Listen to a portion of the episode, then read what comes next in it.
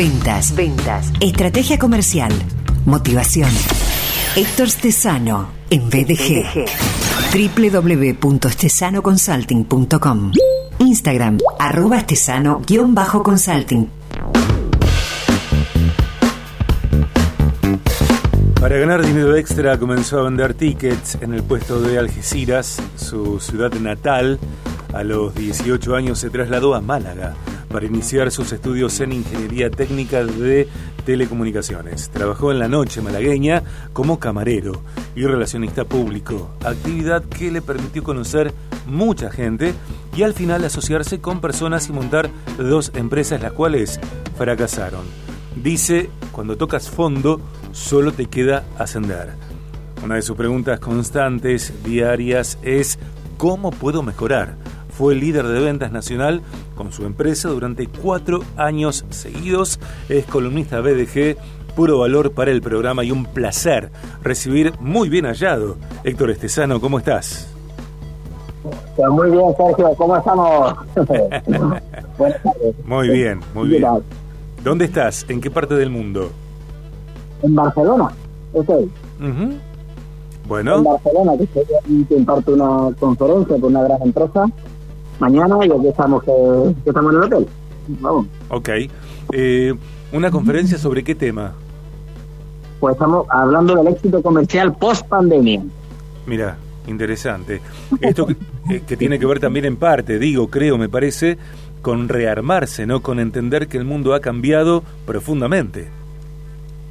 Totalmente, o sea, ha acelerado un montón de procesos que ya se estaban dando en algunos sectores, en algunas empresas, y esta pandemia pues ha generado unos cambios muy rápidos, es decir, ha acelerado un montón de cosas y un, cambio, o sea, una, una transformación acelerada no deja de ser un cambio y hay que, claro, hay que por lo menos organizarse, pararse, pensar y decir, bueno, ahora cómo está el tema, mm, qué tengo que hacer para ser eficaz y ser eficiente en este nuevo contexto. Claro, puedo eh, desentenderme a veces de los pantalones, porque como hay tanto virtual, estoy bien vestido en la parte superior, en el torso, y abajo, bueno, que sea lo que sea. O sea, el dress code en este sentido está permitido, Sergio. O sea, puedes ponerte abajo unos calzoncillos de estos largos, ¿sabes? Inclusive con algún boquete, Nadie te lo va a ver, mientras estés cómodo, adelante, ¿sabes? Eh, ¿Mucho frío? Aquí hace rasca, sí, aquí hace fresquito. Aquí estamos, aquí en Barcelona es una ciudad muy húmeda y aquí estamos creo que están a 9 grados, la sensación térmica es, es bastante fría. Bueno, acá te cuento, la máxima para hoy 36 y para mañana 38. Podríamos hacer una mezcla, una media, ¿verdad? Entre los dos y estábamos los dos perfectos. Eh, ¿Qué temperatura tienen que tener los correos electrónicos de venta? tienen que ser ¿qué, apertura? Tienen que ser cálidos, tienen que ser fríos, tienen que ser húmedos, tienen que ser eh, secos. ¿Cómo tienen que ser? Tienen que ser directos. Tienen que ser directos. Eh, una, de las, una de las cosas que, que, ahora, hablando y en colación al tema de la, de la pandemia, como me comentas, ahora hay mucha, o sea, la omnicanalidad o la multicanalidad es algo brutal, donde no sé cuántos correos puedes recibir tú al día de gente que te que te promociona, ¿no? Al hacer las famosas cookies y aceptar que tus datos estén por ahí, ¿no? Pues te van a mandar un montón de, de, emails, ¿no? Un estudio dice que, o sea, un estudio de Neuromedia dice que podemos recibir hasta 6.000 y 6.000 impactos incluidos los emails. No está hablando de una cantidad de impactos terribles, ¿no? Y en los emails, en cualquier cosa, al final, ¿cuáles abres tú? Aquellos que te llaman la atención. Entonces tienen que ser un email, eh, tiene que estar muy bien pensado y un email tiene que estar muy bien eh, diseñado. O sea, ya no, no se trata de escribir, sino se trata de escribir de una determinada manera, además de escribir de una determinada manera, de, o sea, escribir a alguien. O sea, uno de los problemas que yo me encuentro con la gente que, que, que, manda emails de venta es que escribe a un público ciego, a, la gran mayoría, utiliza la segunda persona del, del plural. Eh, vosotros, estáis. O sea, una persona que lee eso desconecta, porque entonces no, me, se, no se siente especial, ¿no? Tiene que ser algo directo, tiene que ser algo hacia mí, tiene que ser algo que ya en el asunto esté incidiendo directamente en algo que me lleve a la acción de poder abrir el correo. Un email son varias etapas, Sergio. En primer lugar, recibo, ¿sí? ¿Me, escuchas? Te escucho con, con algunos sonidos eh, ambientales. Hola. Pues, Ahí estamos. ¿Me escuchas? Sí, te escuchamos. Sí, sí. La cosa es que lo- el, el primer impacto es el email, es el asunto. El asunto tiene que ser de, de una, de una determinada manera para que yo eh, lo abra. Y de- cuando lo abro, tengo que, esa, es esa escritura de email tiene que mantenerme la atención, despertarme el interés. Y por último, ese email tiene que tener una llamada a la acción que proporcione, digámoslo, una continuidad de contacto. Esas son las tres etapas que tiene que tener un email. Cuando lo escribes, cuando le cuentas algo a esto a alguien, te queda un poco como, wow, de verdad, ¿sabes? Y ahora cómo lo hago, ¿no? Ahí está el tema. Héctor, me parece a mí, por lo menos en mi caso funciona de esta manera, en este sentido, eh, cuando me llega un correo que dice algo así en el asunto, te contesto el email que me mandaste. Y yo ya sé que no le mandé ningún email a esa persona y lo que está buscando en el asunto es hacerme creer que hay un vínculo previo o que hay una inquietud mía de recibir, por ejemplo, un tarifario. Me parece que eh, este tipo de, modo eh, no es estratégico o no rinde en muchos casos el fin que se persigue. Eh, ahora ya no, esto es como todo, es decir, igual como si tú ves algo, últimas unidades, pues ya sabes que no, que no es- verdad, ¿sabes? Eh, esa estrategia la, la estableció, no sé si fue, o sea, lo, Russell Branson, un, un crack, ¿no? De todas estas cosas, pero hace como cuatro o cinco años, donde él ponía RE, dos puntos, tal, ¿no? Entonces era como si te estuviera respondiendo y tú decías, yo, yo, yo no he respondido a este email, ¿qué será? Y entonces esa curiosidad hacía que lo abrieras. Como todo, de tanto usarlo, como dices, eh, de tanto usarlo, pues se rompió. Pues igual, ¿no? Pues en este sentido ya no vale. Tienes que tener un asunto donde simplemente el asunto de por sí te cree intención, teniendo en cuenta las tasas de apertura que tiene un, un, un email, ¿no? Un email Claro. puede ser, tú puedes mandar un email a 10.000 personas de un golpe en función de tu, de tu base de contactos, pero vas a tener una apertura a lo mejor de un 2%. Pero claro, un 2% de 10.000 son muchos, ¿eh? Claro. ¿Sabes? Eh, también me parece que, eh, te pido que nos comentes eh, tu mirada, me parece a mí que es mucho más eh, aprovechable, mucho más estratégico cuando el correo es corto, breve y está bien redactado. Yo me, yo me asombro cuando veo eh, algunos modos de redacción que son inexplicables, que yo digo, si esta persona quiere eh, lograr una venta de este modo, para mí no la va a lograr. Evidentemente, o sea, lo primero, o sea, eso es uno de los errores que, que cometen, ¿no? La visual, por decirlo así, se supone que tú mandas un, un- un asunto que eh, he estudiado, he estudiado tu perfil, Sergio, he estudiado, vale, digámoslo, dentro de lo que es mis clientes objetivos, pues tú te sitúas ahí, ¿no? Y yo te mando un asunto que, digámoslo, ataca a tus miedos o a tus, o a tus deseos, ¿no? Entonces te da curiosidad y lo abres. Bien. En el momento que lo abres, se te abre la ventana si tú ves un email muy largo, tú tienes muchas cosas que hacer, incluso ver Netflix, ¿sabes? Para leerte un mensaje súper largo de alguien que no conozco. Es que no lo voy a leer. Claro. Eso de entrada.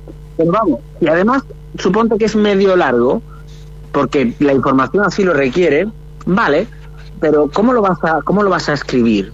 Tiene preguntas, está bien espaciado. A mí me gusta seguir la regla de 3-1. Tres renglones, espacio 1. Tres renglones, espacio 1. Para que haya una. Que, que tú lo veas visual y veas cositas blancas, ¿sabes? Es decir, que veas espacios, que para el cerebro no sea algo como, ¡buah! Vaya, voy a leer un libro ahora, ¿sabes? No. Entonces ahí, ahí es donde está, donde está el, el- el asunto, en saber escribirlo y sobre todo también utilizar las negritas. Las negritas, cuando nosotros abrimos un email de entrada, es como un escáner, ¿no? Donde solamente me voy a quedar con las cosas negritas. En las negritas vas a resaltar, a lo mejor, pues vas a facturar más con no sé cuánto. Y lo voy, le voy poniendo distintos párrafos y esto es lo que lee mi cerebro subconsciente y le va a, a levantar la atención, por lo tanto lo van a leer. Pero por supuesto, cuanto más corto y más conciso sea, perfecto. Pero vuelvo a decir lo mismo, tienes que tener una estrategia. Si tú dices, venga, voy a mandar, en vez de un email largo, no lo va a leer, voy a mandar tres cortitos y que uno vaya encadenado con el otro. Genial. Pero por eso digo, o sea, hay que saber mandar emails, no, no, no es algo, eh, venga, voy a escribir una cosa y a ver qué pasa. Pues no, pues seguramente lo que pasa es que pasa. Héctor, ¿en cuáles emails de venta eh, sugerís incluir tarifa, tarifario, y en cuál no?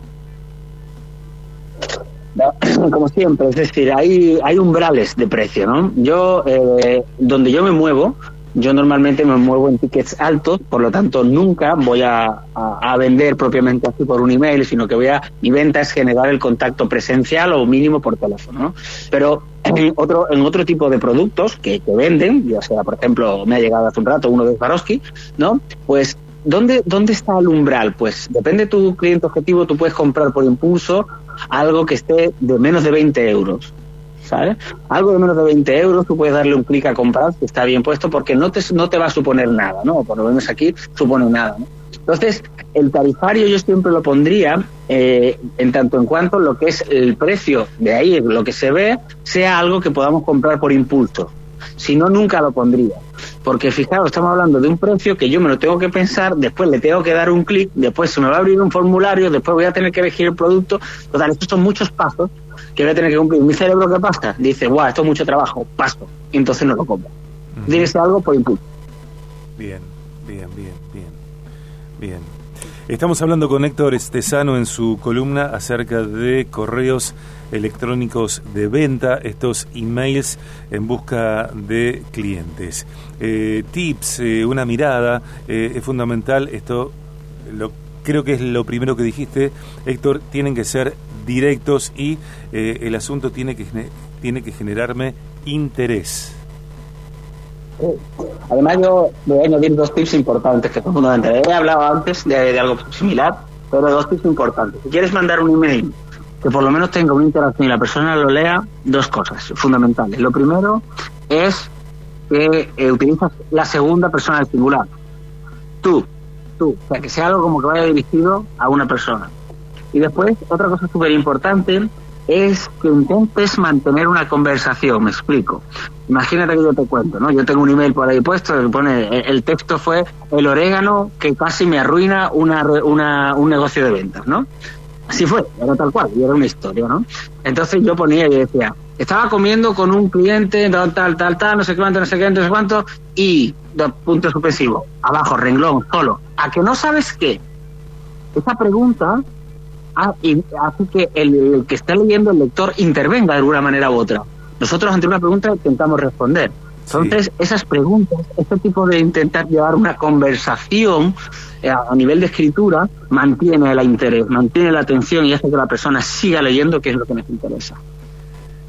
Si por ejemplo, si en un correo electrónico de venta envías el tarifario, eh, si no es largo, ¿no? Digo, ¿lo envías en archivo adjunto o en el cuerpo de texto del correo? Bueno, si le estás mandando el tarifario, vamos por partes. Si estás mandando el tarifario a alguien es porque sabes perfectamente que a esa persona le interesa lo que vendes y le interesa tu producto y le interesa tu empresa. Ya ha habido una charla previa, seguramente. Por, mí, por, lo menos ha habido unos correos anteriores en los cuales la persona ha ido contestando y tú ya le has mandado el correo. Bien. Entonces, yo ahí siempre lo mandaría como archivo adjunto, pero por una razón, porque si lo mandas en un texto, puede ser que sea muy largo, aunque sea corto, pero sobre todo no vas a tener otra oportunidad de venta.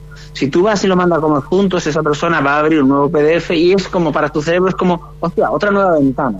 Y ahí dentro del tarifario, pues, vamos a poner las cosas en modo venta. Mucho ojo, esto podremos hablar en otra ocasión.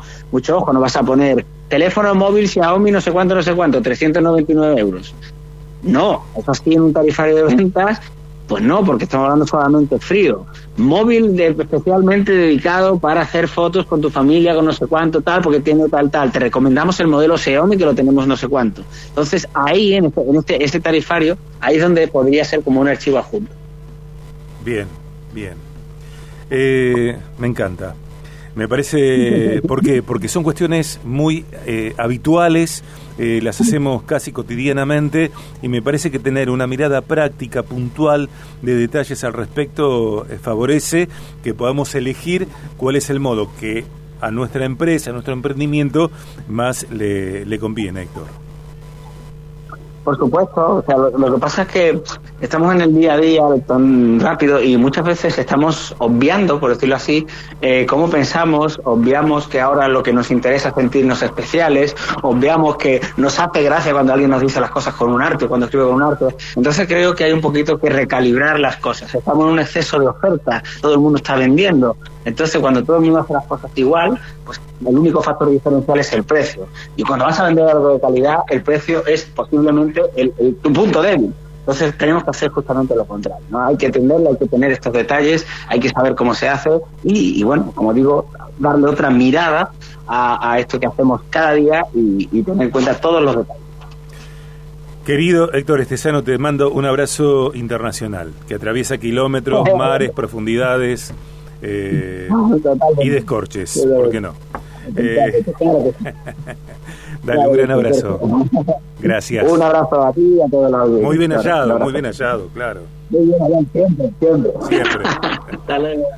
Chao.